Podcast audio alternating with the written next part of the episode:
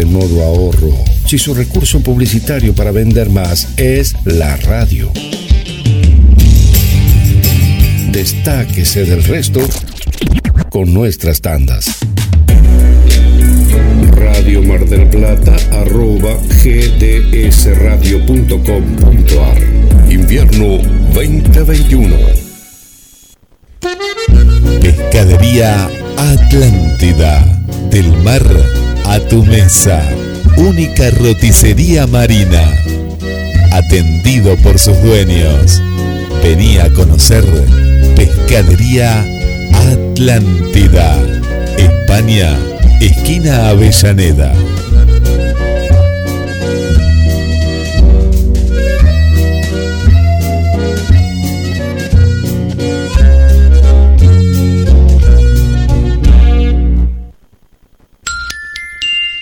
20 horas y 2 minutos.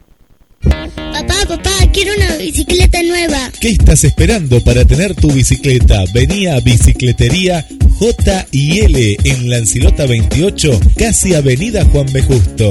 Bicicletas nuevas al mejor precio y la mejor atención. Bicicletería J La segunda película argentina más vista del año. Zorro, el sentimiento de hierro. Véala en YouTube. Zorro, el sentimiento de hierro. Las mejores camperas de Mar del Plata están en Duki Patagonia. Seis cuotas sin interés y 20% de descuento en efectivo o transferencia bancaria. Entregas a todo el país. Entra en www.dukipatagonia.mitiendanube.com o te esperamos en Santiago de Descubres que tu día tiene todo eso que necesitas.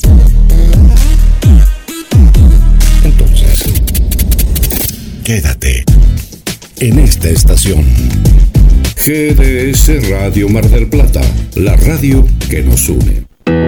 GDS. La radio que está junto a vos. Siempre en movimiento. La radio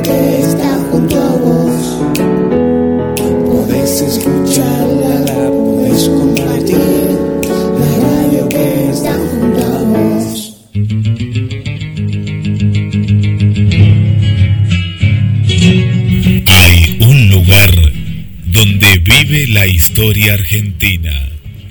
Cabildo de Mar del Plata. Un recorrido por nuestros orígenes.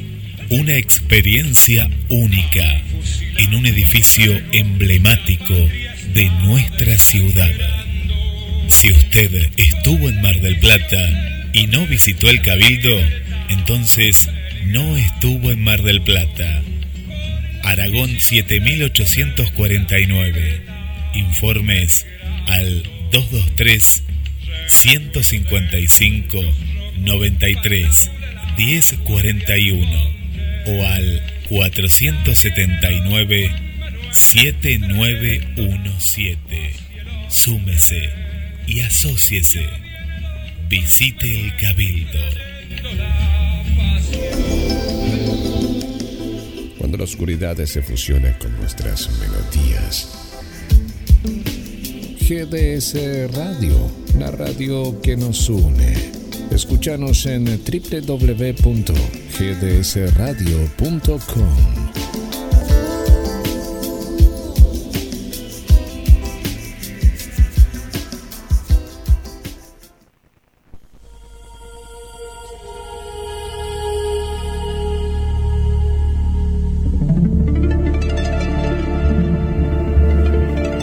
Comienza en GDS, la radio que nos une. Un nuevo capítulo de A las puertas de Magonia.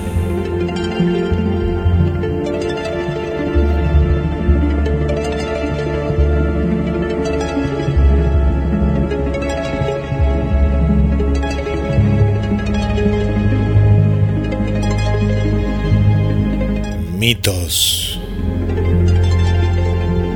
Misterios.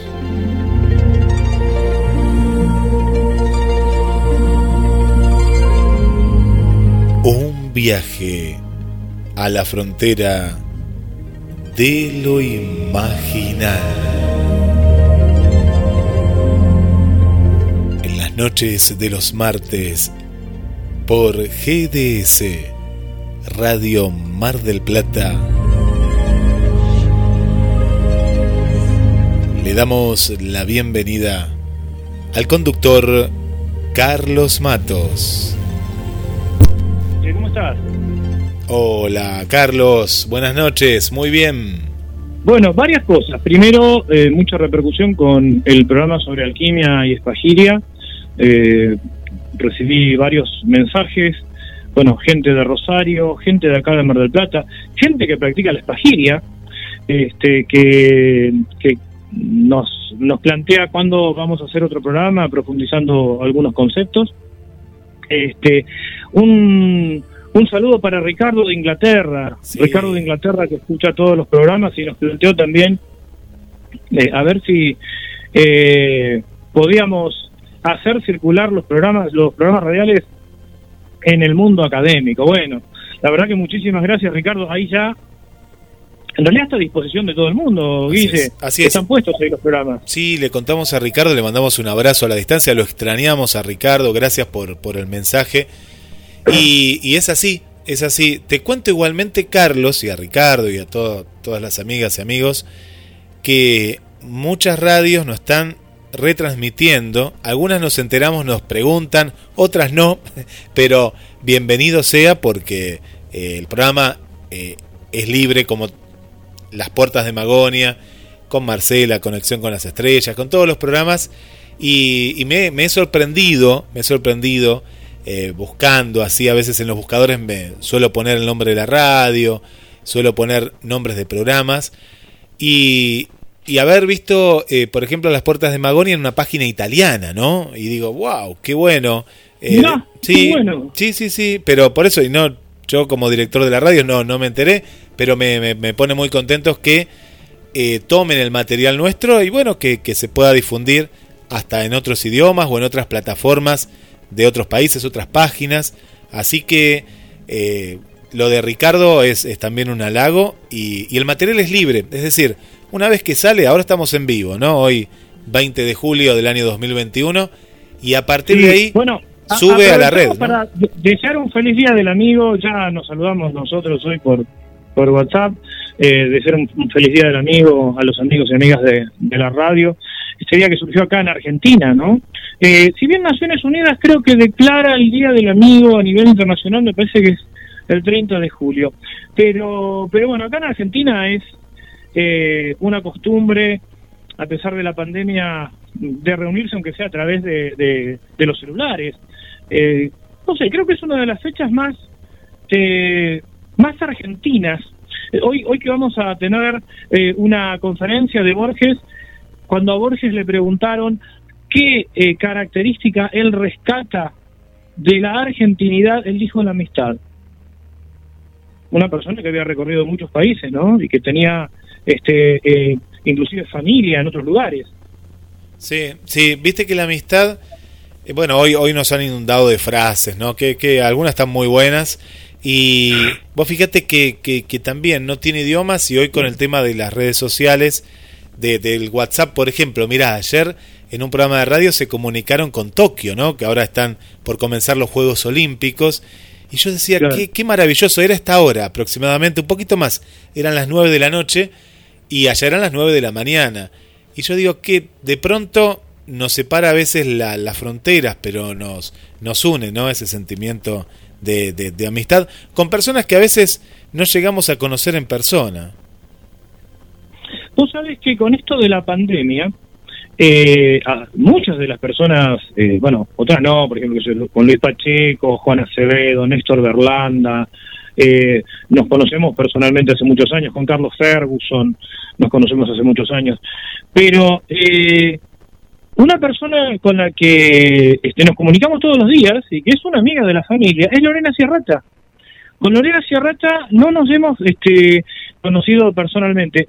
Y, y, este, mencionando a Lorena, también tengo que mencionar a este, Marina Llaveno, eh, otra de las personas que, que, bueno, esto de la pandemia hizo que no, no poder viajar a Rosario, pero que sin embargo eh, em, se ha dado en, en, en, en, algunos casos con otras personas también el, el haber compartido este, algún mate virtual, ¿no? Con el celular ahí arriba. Este, y entonces, yo me acuerdo esa pregunta, ¿no? Decían, ¿es posible la amistad a través de una red social? Yo creo que la amistad es posible. La amistad es posible. Sí, Hoy, este, el uso de las redes es, es la herramienta que tenemos en, en, plena en plena pandemia, ¿no? Por supuesto que, como siempre decimos con, con la gente de, de, Rosario de otros lados, bueno, ya llegará el momento donde nos podremos dar un abrazo este, real. Pero, pero creo que estas otras, no sé, hay gente que dice que son nuevas formas de amistad. Yo creo que no, creo que no son nuevas formas. No, la amistad no. es la amistad son formas de comunicación de la amistad, que sería otra cosa. ¿no? Sí, se ha modernizado, ¿no? Se ha modernizado esto de pronto, como ayer te contaba, ¿no? De dialogar con alguien tan lejos, antes era imposible, ¿no? Por el costo y todo, y hoy con, con tener una red social como es WhatsApp ya lo podés lograr.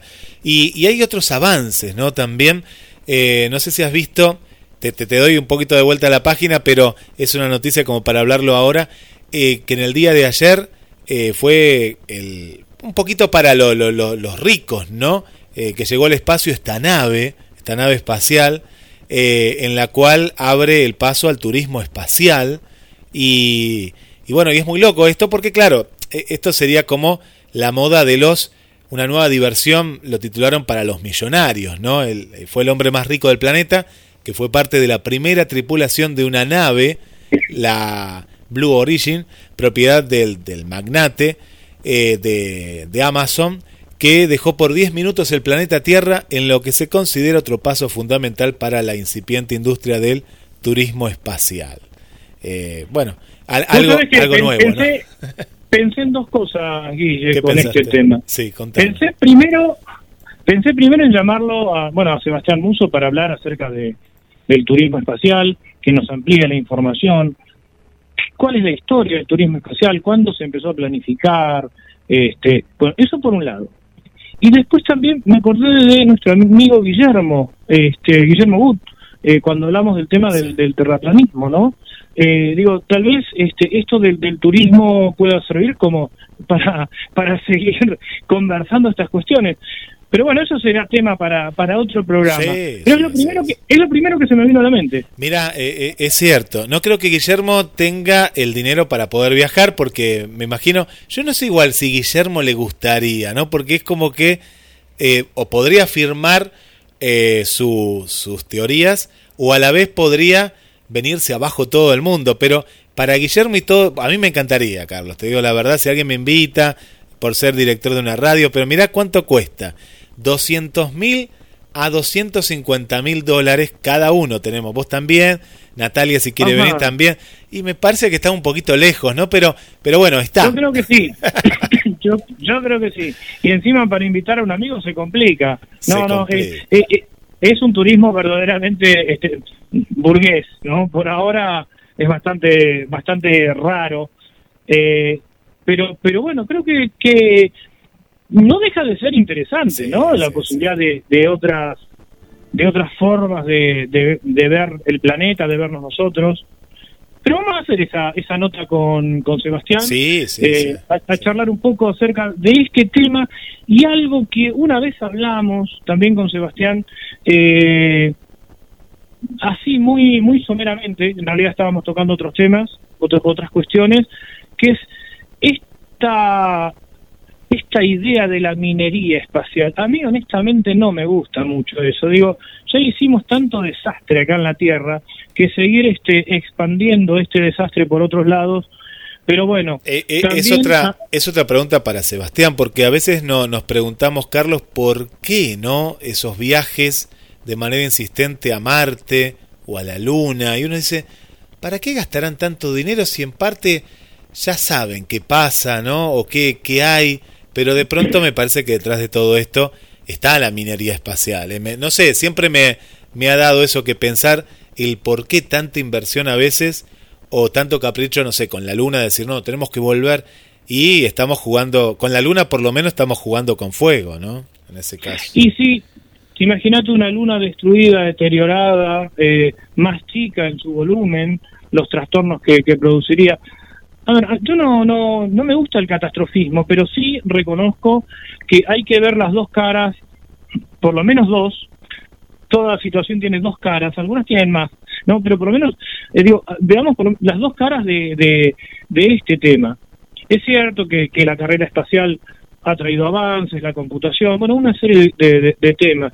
También sería bueno saber si no podríamos haber llegado a los mismos adelantos este, sin esa carrera y qué es lo que se persigue finalmente, ¿no? ¿Cuáles son las decisiones políticas de fondo?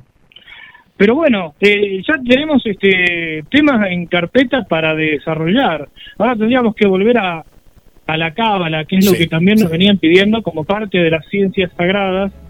Les recomendamos el programa que una vez hicimos con este el doctor Guillermo Perrielo, en el que hicimos una introducción. Este, pero eso está en, en la página de la radio, lo pueden lo pueden buscar. Este, la primera vez que tocamos el tema de la cábala. Y a partir de ahí, eh, varios oyentes nos planteaban que eh, que llegaron a la cábala a, a- a través de leer a Borges, ¿no? Leyendo este, distintas distintos cuentos, distintas. eh, hay un libro inclusive sobre la cábala que es, eh, creo que es la transcripción de esta conferencia que vamos a pasar hoy, de ese ciclo eh, Siete Noches. Y bueno, por supuesto, el, el cuento de la Lez, ¿no? Que el cuento de la Lez creo que eh, cuando eh, lo leímos por primera vez, eh, muchos de nosotros en nuestra adolescencia, terminando la escuela primaria, eh, nos quedamos tratando de entender de qué hablaba y a partir de ahí empezó toda una, una búsqueda este, y llegamos a esta idea de la cábala.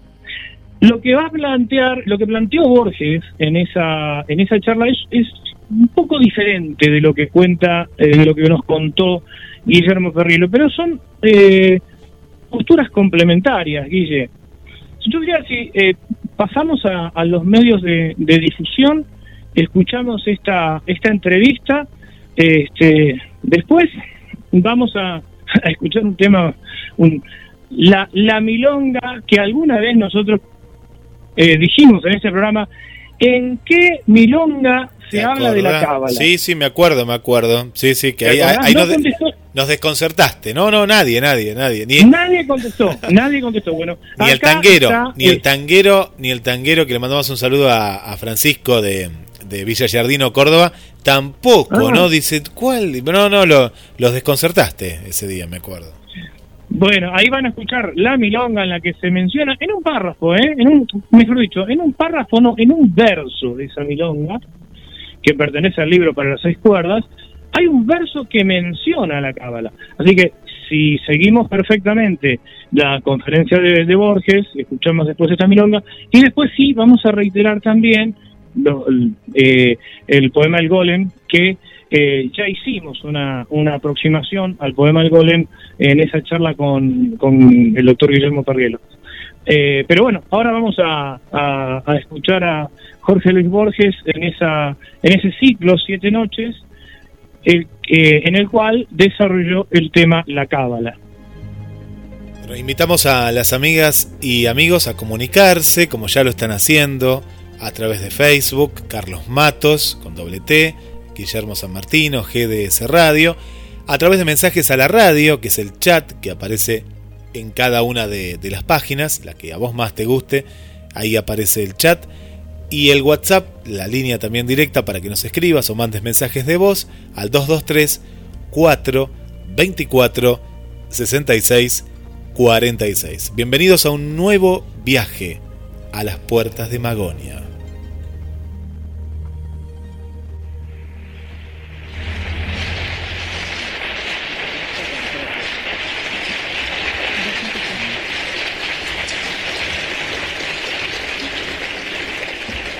Señoras, señores, las diversas y a veces contradictorias doctrinas que llevan el nombre de la Cábala proceden de un concepto del todo ajeno a nuestra mente occidental, el concepto de un libro sagrado.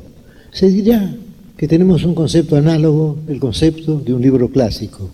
Pero creo que me será fácil demostrar, con ayuda de Oswald Spengler y su libro Der Untergang des Abendlandes, La declinación del Occidente, que ambos conceptos son distintos. Tomemos por lo pronto la palabra clásico. ¿Qué significa etimológicamente? Clásico tiene su etimología en clasis, fragata o escuadra. Es decir, un libro clásico es un libro ordenado como tiene que estar todo ordenado a bordo, ship shape, como se dice en inglés. Pero además de ese sentido relativamente modesto, de un libro ordenado, un libro clásico es un libro eminente en su género. Y así decimos, por ejemplo, que el Quijote, que la Divina Comedia, que la tragedia de Macbeth, que los Lucíadas, que el Fausto, son este, libros clásicos. Pero, aunque el culto de esos libros ha, sido llevado a un extremo, quizás, quizá excesivo, sin embargo, el concepto es este distinto. Sabemos que los griegos consideraban como obra clásica la Ilíada y la Odisea. Sabemos que Alejandro, según nos cuenta Plutarco, tenía siempre debajo de la almohada la Ilíada y la espada, los dos símbolos de su destino de este guerrero. Pero, sin embargo, a ningún griego se le ocurrió que la Ilíada fuera perfecta palabra por palabra. Ya sabemos que en Alejandría los bibliotecarios de esa ciudad se congregaron para estudiar la Ilíada y en el curso de ese estudio inventaron los tan necesarios y ahora a veces deliberadamente olvidados signos de esta puntuación. Es decir, se creía que la Ilíada era un libro eminente, se lo veía como la suma de la poesía, como el ápice de la poesía, pero no se creía que cada palabra fuera o que cada exámetro fuera inevitablemente admirable. Y eso corresponde a otro concepto. Tenemos una frase como la de Horacio, tenemos Horacio que dijo, cuando bonus dormita Tomerus, a veces el buen Homero se queda dormido y nadie diría que a veces el buen Espíritu Santo se queda dormido. Es decir, es un concepto, a pesar de la musa, el concepto de la musa era bastante vago y algún traductor inglés ha creído que cuando Homero dice canto musa la cólera de Aquiles, quería simplemente decir, ya en su época quería simplemente decir, un hombre iracundo, tal es mi tema, an angry man, this is my subject, no se veía el libro como admirable letra por letra, se lo veía como cambiable y se lo estudiaba históricamente. Se estudiaba y se estudian ahora, por ejemplo, se estudian esas obras de un modo filológico, de un modo histórico, se las sitúa dentro de, un contexto, y el concepto de un, de un libro, de un libro sagrado es este, totalmente distinto.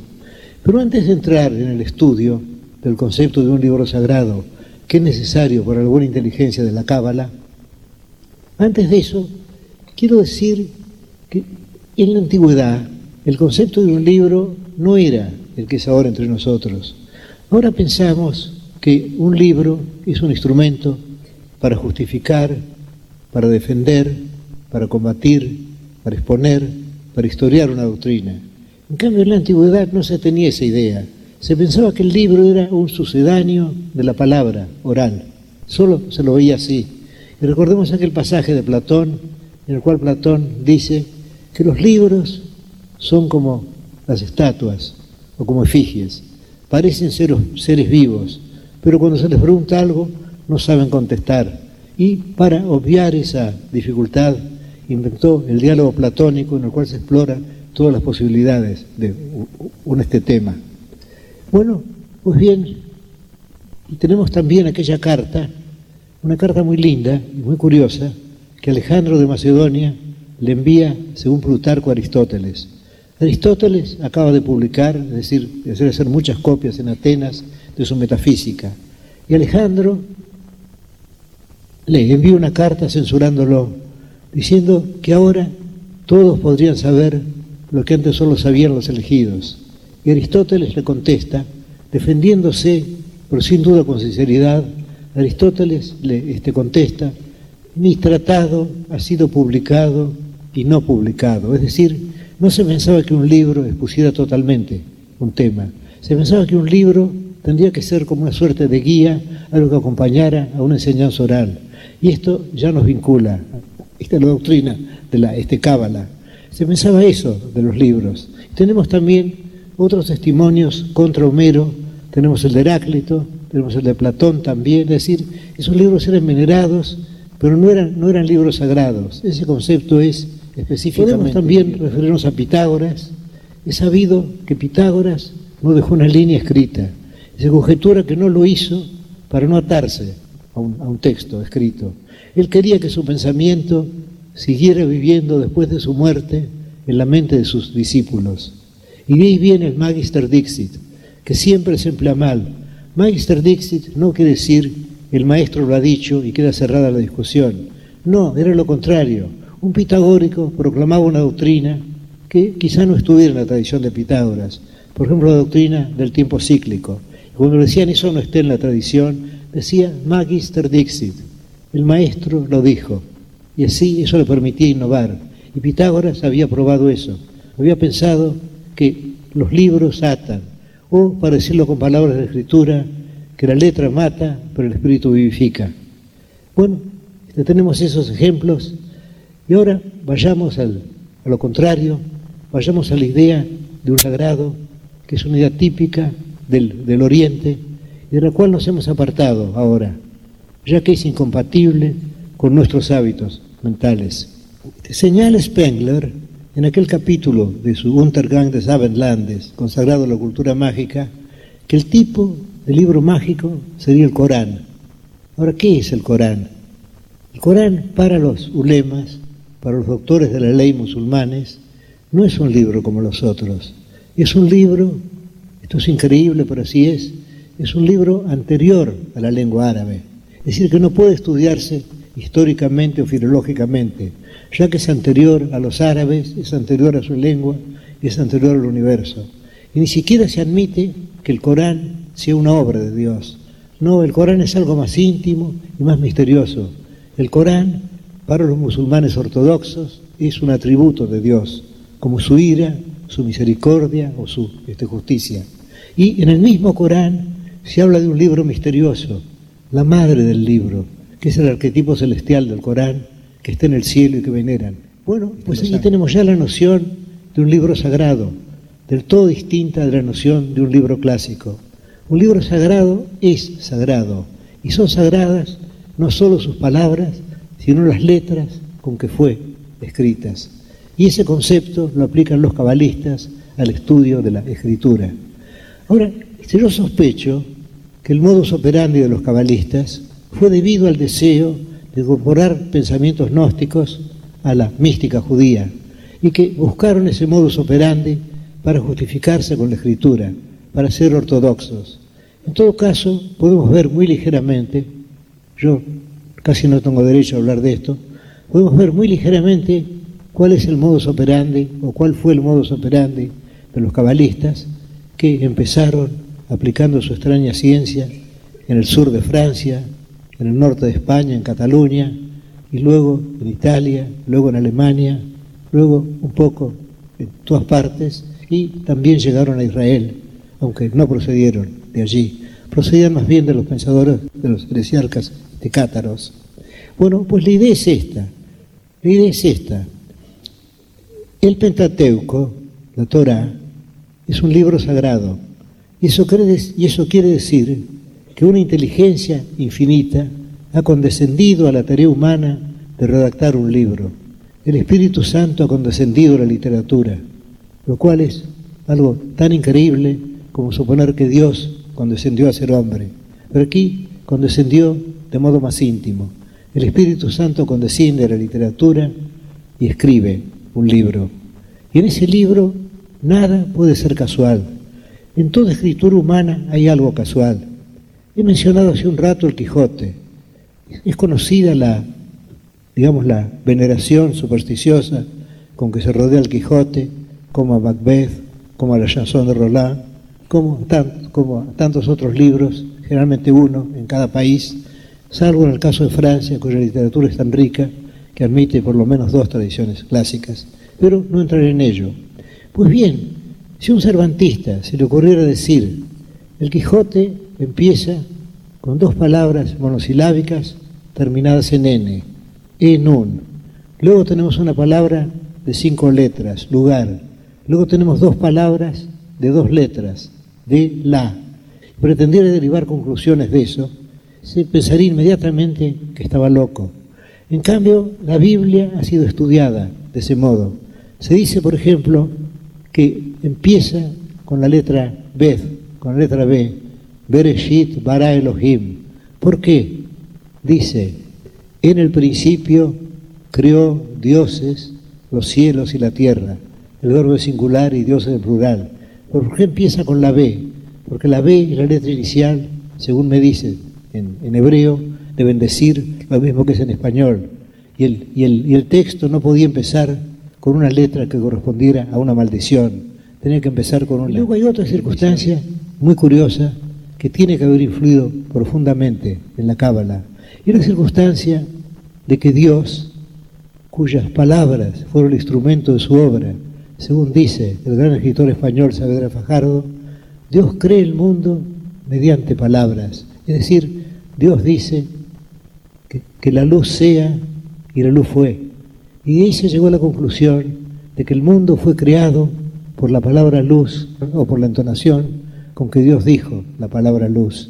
Si hubiera dicho otra palabra con otra intonación, el resultado no habría sido la luz, habría sido otro.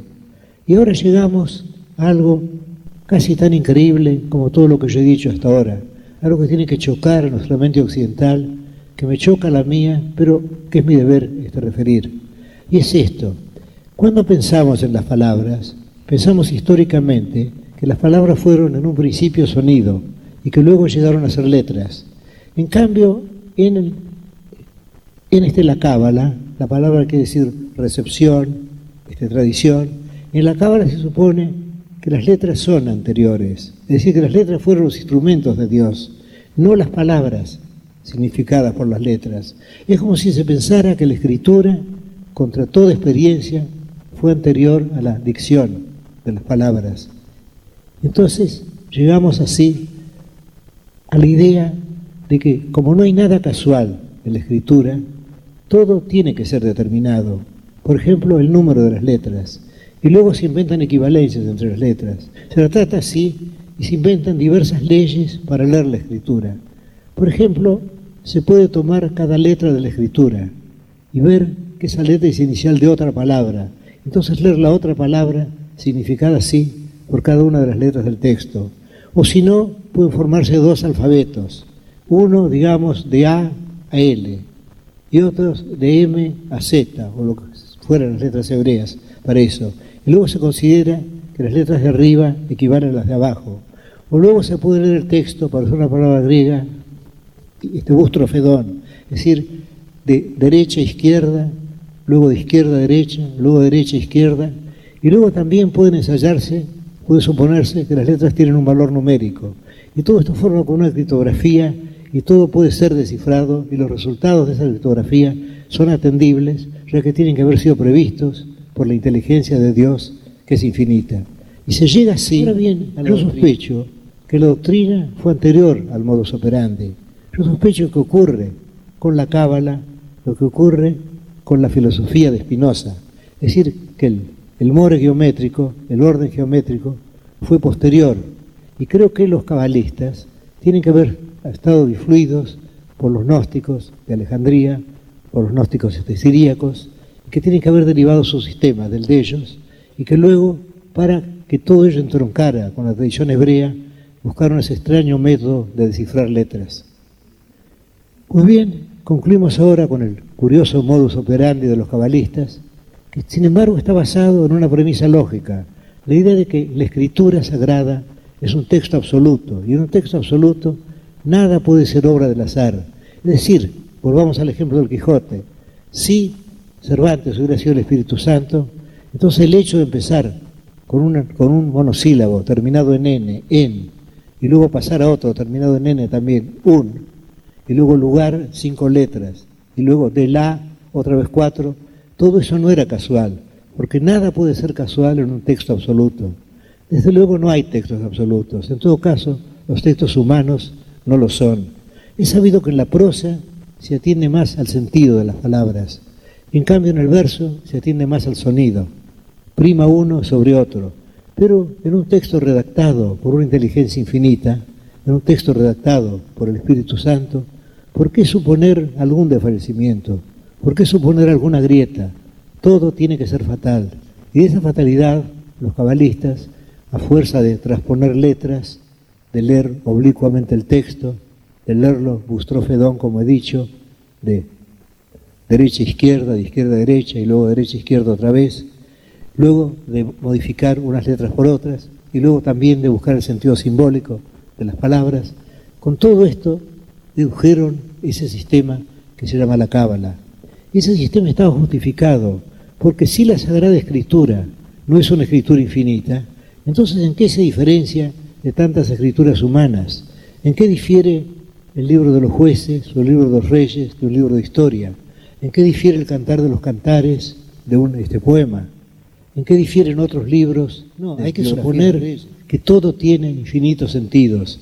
Y aquí volvemos sobre aquella sentencia de Scott Orígena que dijo que la Biblia, que la escritura tenía infinitos sentidos, como el plumaje tornasolado de un pavo real, y aquella otra en que se supone que hay cuatro sentidos en la escritura, es lo que Dante atribuyó a su obra también.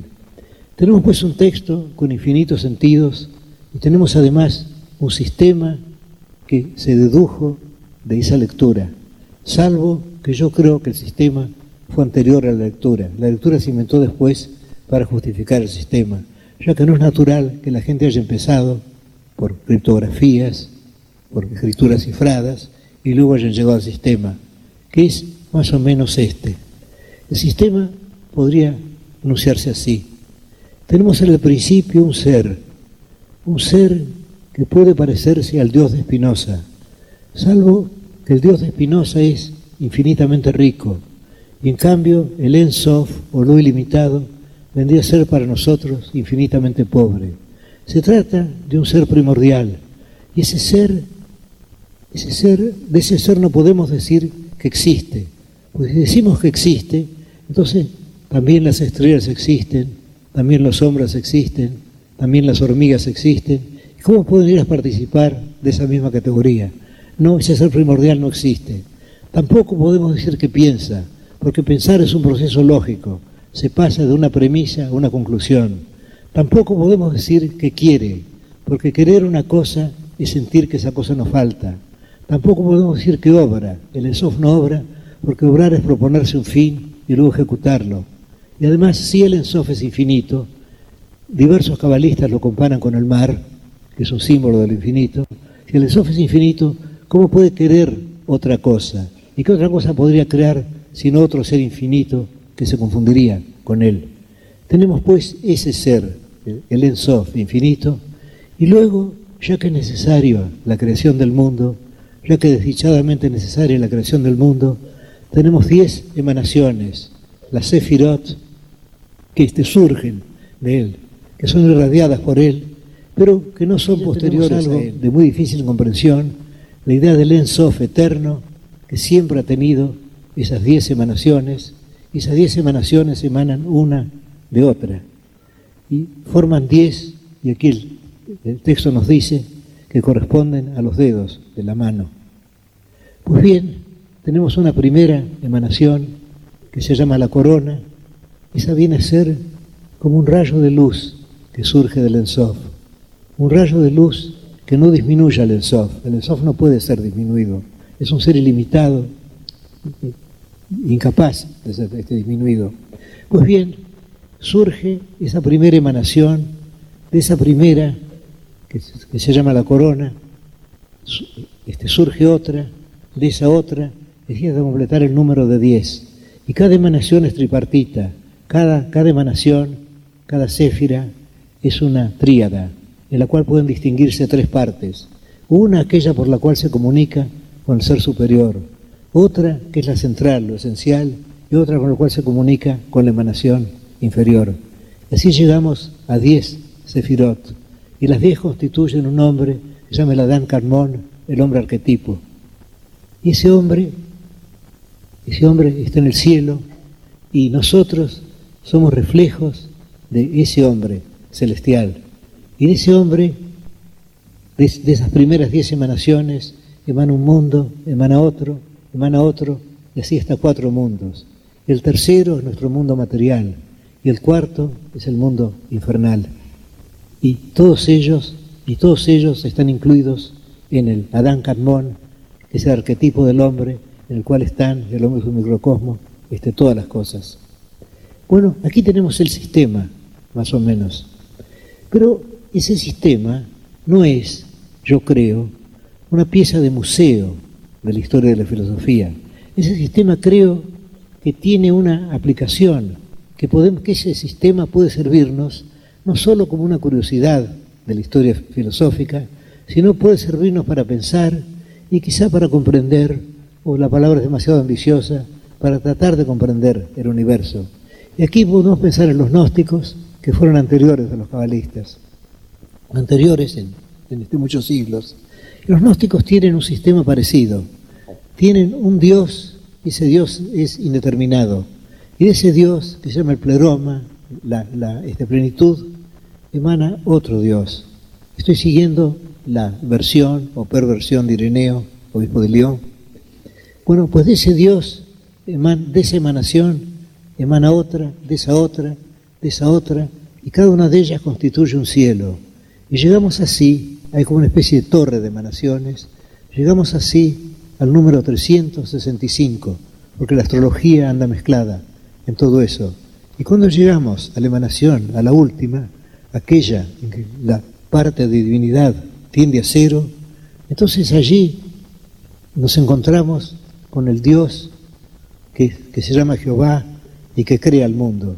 Y que crea el mundo, ¿por qué crea este mundo tan lleno de errores, tan lleno de horror, tan lleno de pecados, tan lleno de dolor físico, tan lleno de sentimiento de culpa, tan lleno de crímenes? ¿Por qué? Porque la parte de la divinidad ha ido disminuyéndose. Y cuando se llega a Él, ya la parte de divinidad es muy poca y crea este mundo falible. Y tenemos exactamente el mismo mecanismo en las diez sefirot y en los cuatro mundos que van creando. Pero esas emanaciones, a medida que se alejan del Ensof, de lo ilimitado, del oculto de los ocultos, como lo llaman en su lenguaje figurado los cabalistas, esas emanaciones van perdiendo fuerza y llegamos al fin a la que cree este mundo, este mundo en el que estamos nosotros, tan llenos de errores, tan fáciles para la desdicha, tan momentáneos en la dicha. Bueno, ese es nuestro mundo. Y creo que esa idea no es una idea absurda, es una idea que podemos tomar. Porque aquí estamos enfrentados con un problema eterno, que es el problema del mal. Es un problema que ya está tratado espléndidamente, deslumbradoramente en el libro de Job, que según Freud es la obra mayor de toda la literatura, de las literaturas. Ustedes recordarán la historia de Job. Job, el hombre justo perseguido, el hombre que quiere justificarse ante Dios, el hombre condenado por sus amigos, el hombre que cree haberse justificado, y al final Dios le habla desde el torbellino y Dios, Dios le dice que Él está más allá de, las medidas humanas. Y toma dos curiosos ejemplos, que son el elefante y la ballena. Y dice que Él los ha creado. Y debemos sentir, y esto lo observó Max Brod, que el elefante y la ballena, Behemoth, cuyo nombre plural, los animales, porque es tan grande que tiene un nombre plural, y luego Leviatán, la ballena, o puede ser el cocodrilo también, no importa, o puede no ser ninguno, pueden ser estos dos monstruos. Bueno, pues él dice que él es tan incomprensible como esos monstruos, que él no puede ser medido por los hombres. Y eso llega también Spinoza. Spinoza dice que atribuir atributos humanos a Dios es como si un triángulo dijera que Dios es eminentemente, es decir, de un modo superior, triangular. Y que si nosotros decimos que Dios es justo, que Dios es misericordioso, que Dios es bueno, es tan antropomórfico como si dijéramos que Dios tiene cara, o tiene ojos, o tiene manos. Tenemos pues una divinidad superior y tenemos otras emanaciones inferiores. Emanaciones parece la palabra más inofensiva para que Dios no tenga la culpa, para que la culpa sea, como dijo Schopenhauer, no, de, no del rey, sino de los ministros que esas emanaciones... Y ahora veamos algunas defensas del mal que se han intentado. Tenemos la, defensa clásica de los teólogos, que es decir que el mal es negativo. Decir, por ejemplo, que el mal es simplemente la ausencia del bien. Pero esto, para todo hombre sensible, es evidentemente falso. Creo que un dolor físico cualquiera, un dolor de muelas, por ejemplo, es tan vívido o más vívido que este cualquier placer. Creo que la desdicha no es simplemente la ausencia de dicha, es algo positivo. Cuando somos desdichados lo sentimos como una desdicha. Y luego hay otros argumentos, por ejemplo, hay uno muy elegante, pero muy falso de Leibniz, para defender la existencia del mal. Él dice, imaginemos dos bibliotecas. La primera biblioteca está hecha de mil ejemplares de la Eneida, que se supone un libro perfecto y que acaso de algún modo lo es. Y la otra biblioteca contiene mil libros de valor heterogéneo, entre los cuales está la Eneida. ¿Cuál de las dos bibliotecas es superior? Evidentemente la segunda. Entonces él llega a la conclusión de que el mal es necesario para la variedad del mundo. Y otro ejemplo que suele tomarse es el de un cuadro, un cuadro hermoso, digamos una tela de, Rembrandt, por ejemplo. Y en esa tela hay fracciones, hay este lugares oscuros, y esos lugares pueden corresponder al mal. Pero Leibniz parece olvidar, cuando toma este ejemplo de las telas o de los libros, que una cosa es que haya malos libros en una biblioteca y otra cosa es ser esos libros. Y si nosotros somos uno de esos libros, estamos condenados al infierno. En la Cábala también el, infierno corresponde al mundo inferior y luego arriba está el mundo humano y luego el mundo material. Bueno, y que una cosa es que exista un libro y que otra cosa es ser ese libro. Y no todos tienen el éxtasis, y no sé si siempre lo tuvo, de Kierkegaard, que dijo que si en el universo había una sola alma en el infierno, que si el infierno estuviera habitado por una sola alma y le tocara a él ser esa alma necesaria para que en el mundo hubiera todo, necesaria para la variedad del mundo, él cantaría desde el fondo del infierno la alabanza no sé, del Todopoderoso. Si es fácil sentirse así. No sé si después de unos minutos de infierno Kierkegaard hubiera pensado así. Pero la idea es, la idea como ustedes ven, se refiere a un problema esencial, el problema de la existencia del mal, que los gnósticos y los cabalistas resuelven del mismo modo. Lo resuelven diciendo que el universo es obra de una divinidad deficiente, que el universo es obra de una divinidad en la cual la fracción de divinidad tiende a cero, es decir, de un Dios que no es el Dios, de un Dios que desciende lejanamente del Dios. Ahora no sé si mente puede trabajar con palabras como Dios, como divinidad, o estoy seguro de que no puede trabajar con la doctrina del Ensof, de la Sefirot, o con los 365 pisos de emanaciones de los gnósticos. Estoy seguro de que no. Pero sin embargo podemos aceptar esta idea, podemos aceptar la idea de una divinidad deficiente, de una divinidad que tiene que hacer este mundo con material adverso. Y así llegaríamos a lo de Bernard Shaw, que dijo, God is in the making, Dios está haciéndose. Es decir, Dios es algo que no pertenece al pasado, que quizá no pertenece al presente, en la eternidad, Dios es algo que puede ser futuro. Y si nosotros somos justos, si nosotros perdonamos a nuestros enemigos, si nosotros somos magnánimos, incluso si somos inteligentes, si somos lucios, estaremos ayudando a construir a Dios. Y hay una página de un libro de Wells, no recuerdo cuál, en el cual el héroe, creo que ese libro se titula The Undying Fire, el fuego imperecedero, y viene a ser como una suerte de remedo, no de parodia, del libro de Job y sigue más o menos el mismo argumento. El personaje, cuando está bajo la anestesia, sueña que entra en un laboratorio. Ese laboratorio es muy pobre. En ese laboratorio hay un hombre viejo que está trabajando. Y ese hombre viejo es Dios. Y Dios se muestra bastante irritado. Dice, estoy haciendo lo que puedo, le dice al otro. Pero realmente tengo que luchar. Y volveríamos, volveríamos a esa idea, esa idea de que existen el bien y el mal. El mal sería el material intratable por Dios y el bien sería la bondad. Bueno, pero el bien a la larga estaría destinado a triunfar y él está triunfando. Es decir, yo no sé si creemos en el progreso. Yo creo que, el progreso existe, si quieren la forma de la espiral de Goethe, es decir, vamos y volvemos, pero en suma estamos mejorando. Se dirá que cómo podemos hablar de eso en esta época de tantas crueldades. Sin embargo, en esta época de tantas crueldades se toman enemigos y se los envía, bueno, posiblemente a campos de concentración o a la cárcel, pero se toman enemigos. En cambio, tiempo de Alejandro de Macedonia, lo natural parecía que un ejército victorioso y que matara a, este, todos los vencidos y que una ciudad vencida fuera arrasada. Es decir, de algún modo estamos mejorando y quizá intelectualmente estemos mejorando también. Y una prueba de ello sería este hecho tan humilde, tan mínimo, de que a nosotros nos interesa lo que pensaron los gnósticos, nos interesa lo que pensaron los cabalistas. Tenemos una inteligencia abierta, estamos listos a estudiar no solo la inteligencia de otros, sino la estupidez de otros, las supersticiones de otros. Es decir, que de algún modo estamos adelantando. Y todo esto nos llevaría a esta conclusión, a la conclusión de que la cábala tan extravagante es no solo una pieza de museo, sino también puede ser una suerte de metáfora del pensamiento.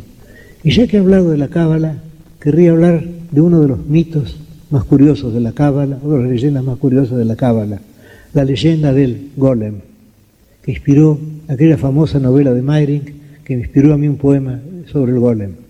Pues bien, la idea es esta. La idea es, es esta. Este Dios toma un terrón de tierra, creo que Adán o Adama quiere decir tierra roja, luego le insufla vida y crea así Adán, de suerte que Adán para los cabalistas sería el primer golem, ha sido creado por la palabra divina, por un soplo de vida. Y como en la Cábala se dice que el nombre de Dios es todo el Pentateuco, salvo que están barajadas las letras, así, si alguien poseyera el nombre de Dios, o si alguien llegara al tetradramaton, al nombre de cuatro letras de Dios, y supiera pronunciarlo rectamente, podría crear un mundo. Y así podría crear un golem también. Así tenemos todas las leyendas del golem, que han sido tan hermosamente aprovechadas por Meyring en su libro El golem, y que estudia Gerhard Scholem en su libro El simbolismo de la Cábala, que acabo de leer, que creo que es el libro más, más claro sobre el tema, porque he comprobado que es casi inútil buscar las fuentes originales. He leído la hermosa y creo que justa traducción, yo no sé hebreo desde luego, del Sefer Yetzira, libro de la creación que hecho el doctor León Duhovne. He leído una versión del Bahir o la luz. He leído parcialmente el Zohar o libro del esplendor, pero esos libros no están escritos para enseñar la cábala a nadie, están escritos para insinuar la cábala, para que un estudiante de la cábala pueda leer esos libros y pueda encontrarse fortalecido por ellos, pero no dicen toda la verdad, son como los tratados publicados y no publicados de Aristóteles. Y ahora volvamos al golem. Se supone que si un rabino aprende llega, llega a descubrir el secreto nombre de Dios y lo pronuncia sobre una figura humana hecha en arcilla, esa figura se anima. Esa figura se llama Golem entonces. Y en una de las versiones de la leyenda se escribe sobre la fábula, sobre la frente del Golem, se escribe la palabra Emeth, que significa verdad. Y el Golem crece. Pero el Golem, si lo dejan solo, sigue creciendo y un momento en que, es tan alto que yo no pude alcanzarlo, el dueño de este golem. Y entonces le dice que le ate la suela, que, le ate en los zapatos, el golem se inclina, al inclinarse, él puede soplar, él puede borrar la letra, la primera letra, el Aleph de Emed. Entonces queda Med, muerte, el golem cae hecho polvo a sus pies.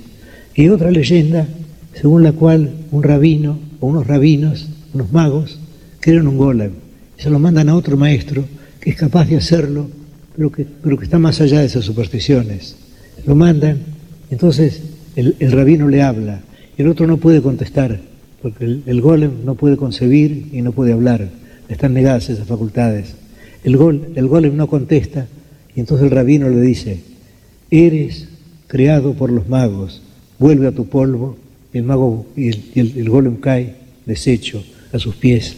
Y hay otra leyenda, esta está narrada por Scholem en su libro sobre el simbolismo de la Cábala, en la cual se logra mediante mucho trabajo, son muchos discípulos, un solo hombre no puede estudiar o comprender el Sefer Yetzir, el libro de la creación, se, se, se logra crear un golem.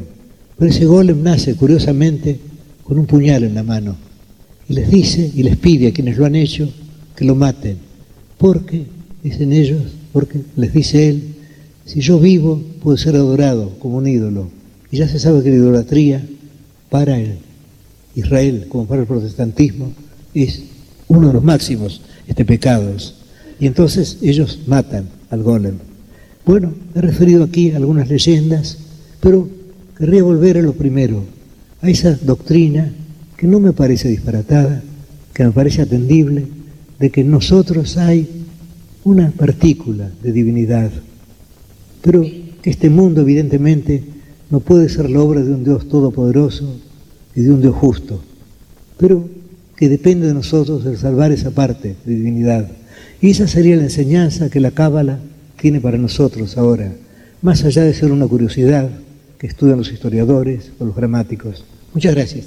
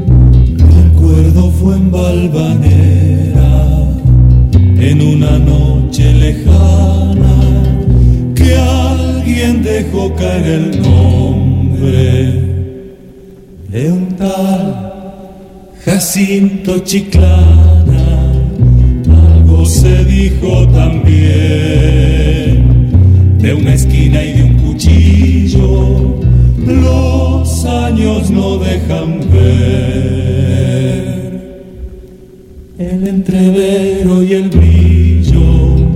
Quién sabe por qué razón me anda buscando ese nombre.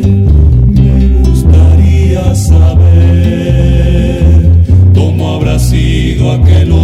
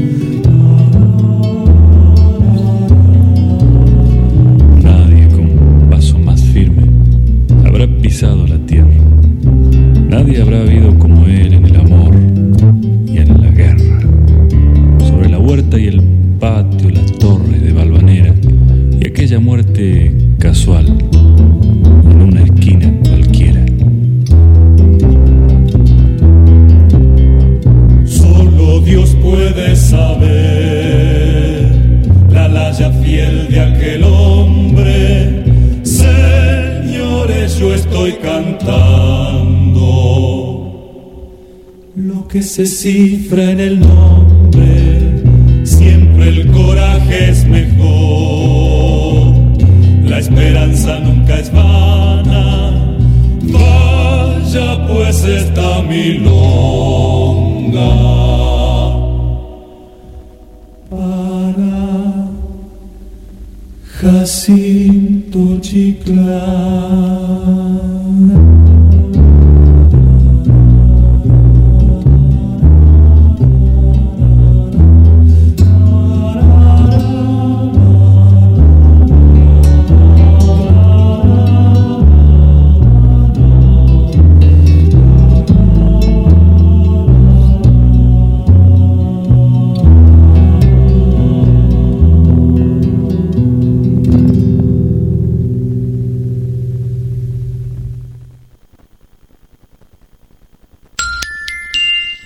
21 horas e 1 minuto.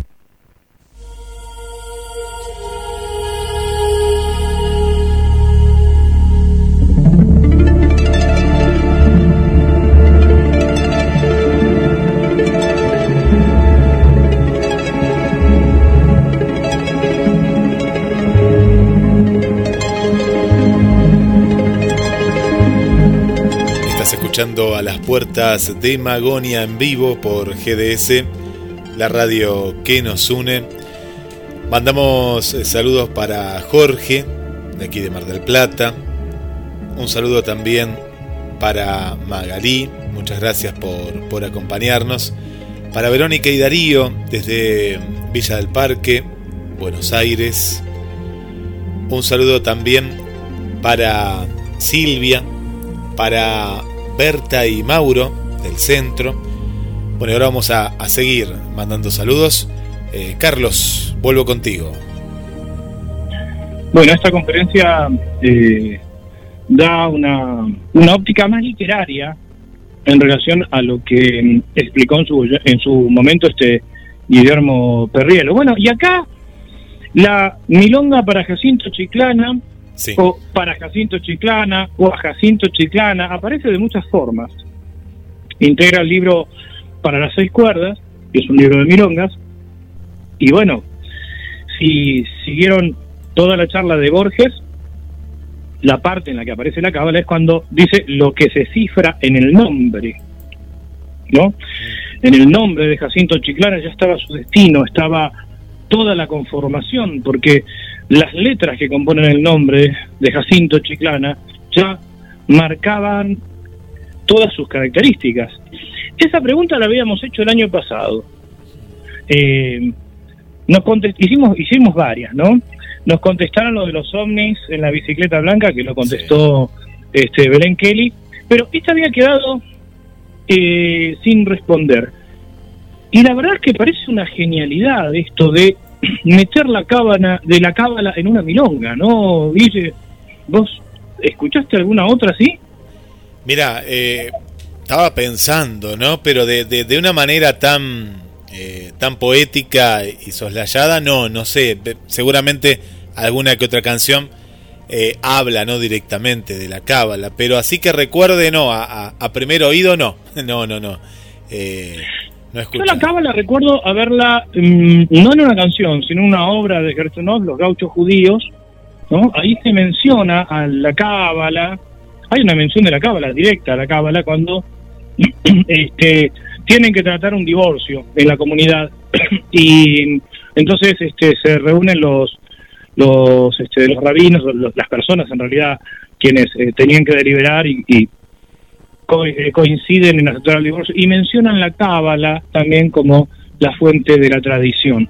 Es una obra este, literaria, Los gauchos judíos de, de Ahora, en una milonga, la verdad, yo es eh, el único lugar en el que recuerdo o que pude reconocer la mención de la cábala y de eh, toda o parte de la filosofía eh, cabalista dentro de una dentro de una obra poética.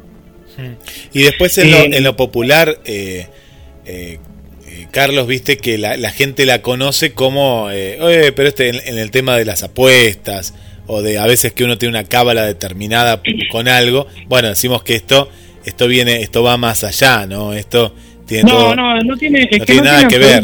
No tiene nada que ver. relación. No, no, por eso eh, lo quiero aclarar porque eh, eh, acá una de las preguntas de, de, Raquel era justamente si había una relación y no, no, esto esto va por el lado del misticismo, de una creencia, bueno, y todo lo demás, ¿no? Que, que conlleva. No, claro, además, este, como, como bien lo explicaba Borges, lo, explicó Borges en, esta conferencia, lo comentaba Guillermo Perrillo en su momento, Cábala, que viene del Ecabel, que significa...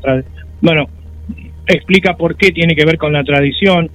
Sí, muchas veces uno escucha, bueno, sí, por cábala hice tal cosa, por cábala.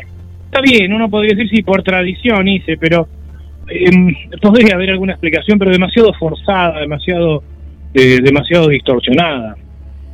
Bueno, esta es otra de las llamadas ciencias sagradas que queríamos, mm, en respuesta al pedido de varios oyentes, eh, abordar. Y estamos intentando conseguir un, un par de entrevistas con eh, unos docentes a nivel internacional para poder este, profundizar esta temática. Fíjense que también hay relación con algunos datos que dimos de la alquimia y de la espagiria. Nos falta otra de las ciencias sagradas, pero la vamos a dejar para más adelante para ir completando esta tríada. Nos queda, Guillermo, eh, la poesía El Golem, que la hemos escuchado ya, pero que bien eh, viene a recordar porque el conocimiento se va dando como en círculos concéntricos. Uno vuelve sobre los mismos puntos, pero eh, más hacia el interior, acercándonos más al centro, a lo que sería el punto de partida. Así que bueno, vamos a, a las vías de, de, comunicación. No sé si habrá algún mensaje más, Guille, y vamos a escuchar entonces en, voz de Borges, que es un verdadero documento para guardarlo en el archivo de la palabra. Él hace una breve explicación y eh, recita esta, esta poesía donde vamos a poder eh, comprender eh, de manera cabal, de manera mucho más acabada, todos estos conceptos que vinimos desarrollando en, en el programa. Siempre decíamos, y, y aprovechamos para mandarle un saludo a Adela, a Adela de, del Café Literario. Sí, sí, sí. sí. Le ¿Sí? mandamos un saludo Adela... a Adela. Que justo la semana eh, pasada, ¿no? En su programa se habló algo como que ella era era no cabalista no se le dice o es una persona estudiante que... estudiante de la cábala de la cábala sí claro. era estudiante de la cábala y, y, y, también tocamos un poco el tema de, de la cábala en la literatura hicimos mención de, a, Borges así que bueno si Adela si nos estás escuchando seguro que conoces esta poesía y bueno vamos a, a compartirla con todos los oyentes y seguramente este vos en algún momento cuando volvamos a encontrarnos tendrás alguna reflexión desde lo literario. Una de las cosas que decíamos es, Borges es como un palincesto, ¿no? Como esos, esos viejos palincestos donde uno va escarbando y encuentra escrito sobre escrito, sobre escrito, sobre escrito, capas de significaciones cada vez más profundas. Así es, así es. Eh, en, entre los saludos que vamos a mandar, que ya estamos en, el último tramo de este programa, desde Madrid le damos la bienvenida a Teresé, Teresé Lagó, así es, su nombre, que le damos la, la, bienvenida, que es, me imagino, la, la primera vez que está eh, escuchando el, el, programa. Le mandamos un saludo también para Ana María, aquí y a Roberto, eh, a Paola también desde Murcia. Y bueno, tenemos gente de Europa, a, a estas horas, altas horas de la madrugada, ya en el viejo continente. Bueno, como siempre, para, para nuestra amiga Esther, Vanessa, Olivia, bueno, como siempre, ¿no? Para Esteban eh, Dingeri, para nuestra amiga Lorena, toda la gente del Café Ufológico. Y bueno, vamos a, a, a esto anunciado, Borges, el golem, y bueno, y a la vuelta, la, las reflexiones finales. Mejor dicho, fue la novela Der Golem de Gustav Meyrink. El tema, el tema de un hombre fabricado por los cabalistas me impresionó. Después leí el libro de Scholem, al cual evoluciona el texto, y el libro de Trachtenberg sobre supersticiones judías. Mi amigo Adolfo Bioy Casares dice que este poema es el mejor de los muchos, de los demasiados poemas que he perpetrado. Creo que tiene razón ya que en este poema, si no me engaña, la vanidad se aunan lo patético y lo humorístico. El golem es al rabino que lo creó lo que el hombre es a Dios y es también lo que el poema es al poeta. El golem Sí, como el griego afirma en el caratilo, el nombre es arquetipo de la cosa. En las letras de rosa está la rosa y todo el Nilo en la palabra Nilo.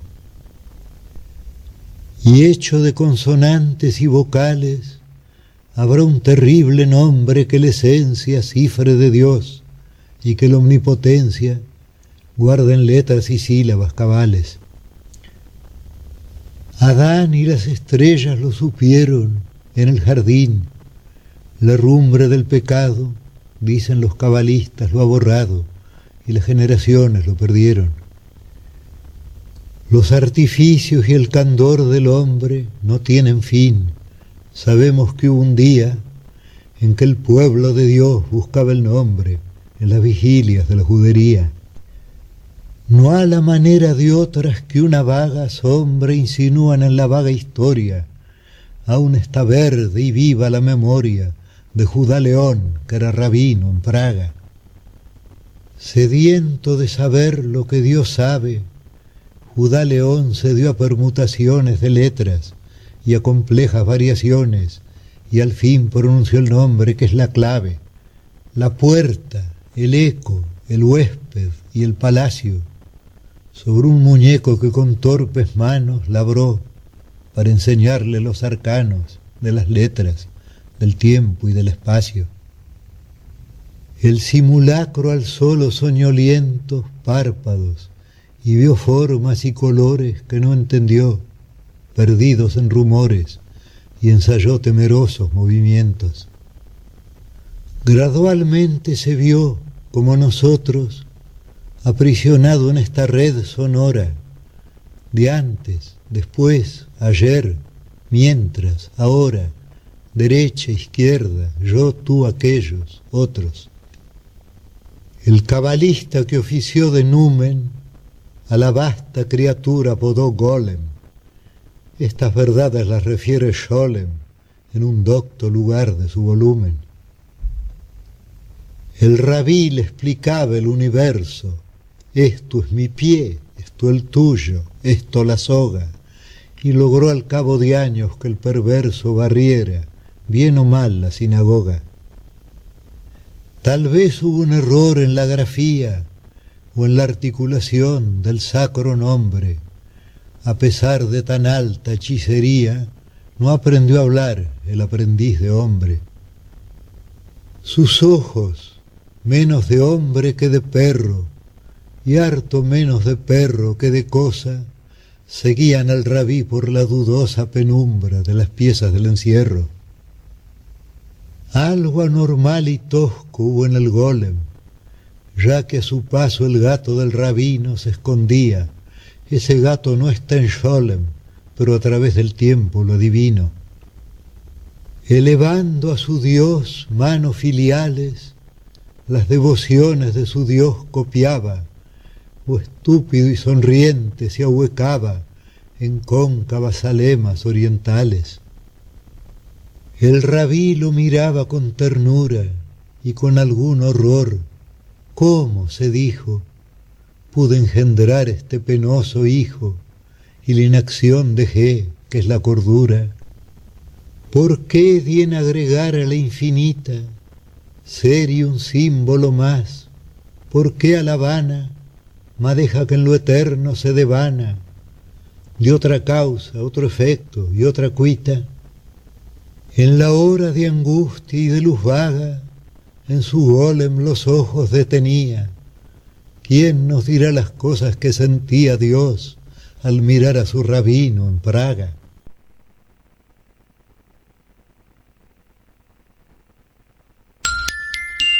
Vinte horas e 15 minutos.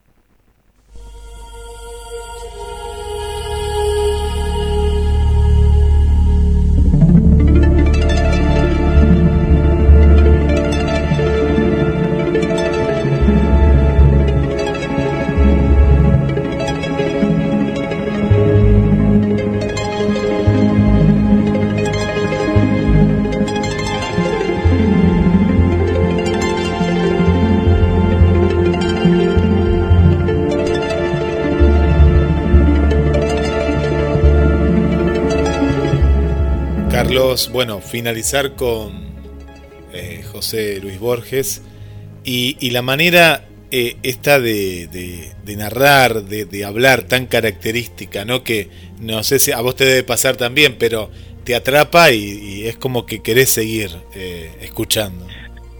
Sí, seguro. es también traer a la memoria ese encuentro en el que de que tantas veces hemos hablado, ¿no? en otros programas de la radio cuando tuve la posibilidad de conversar con, con Jorge Luis Borges.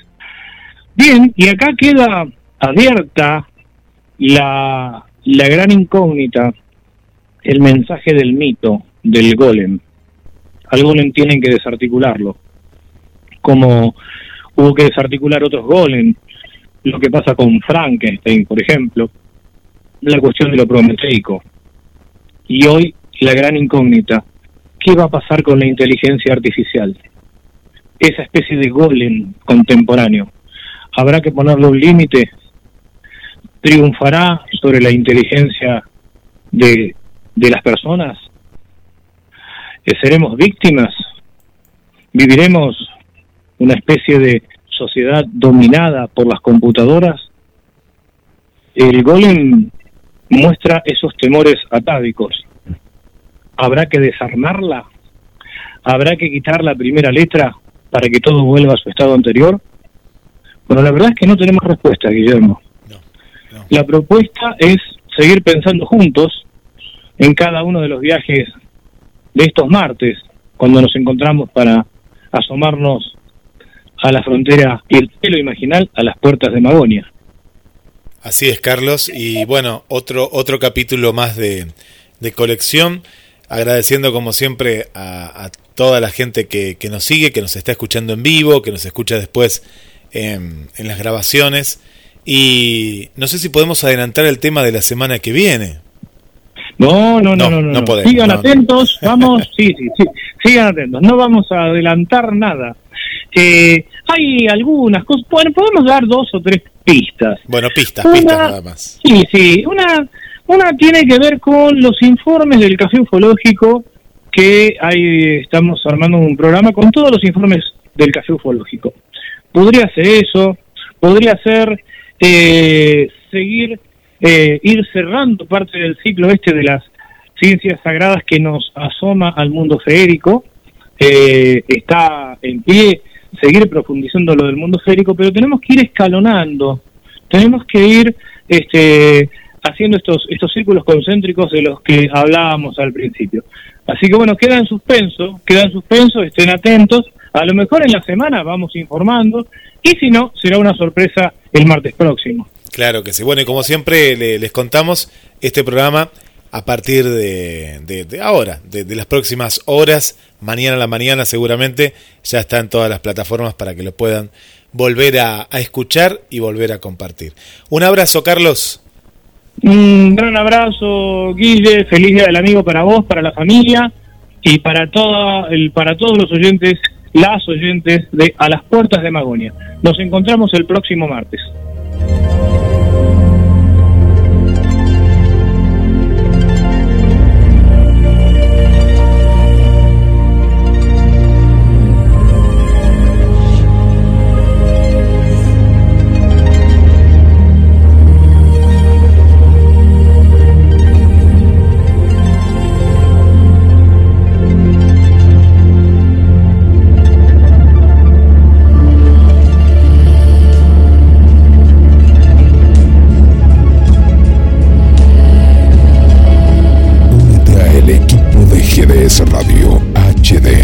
223-448-4637. Somos un equipo.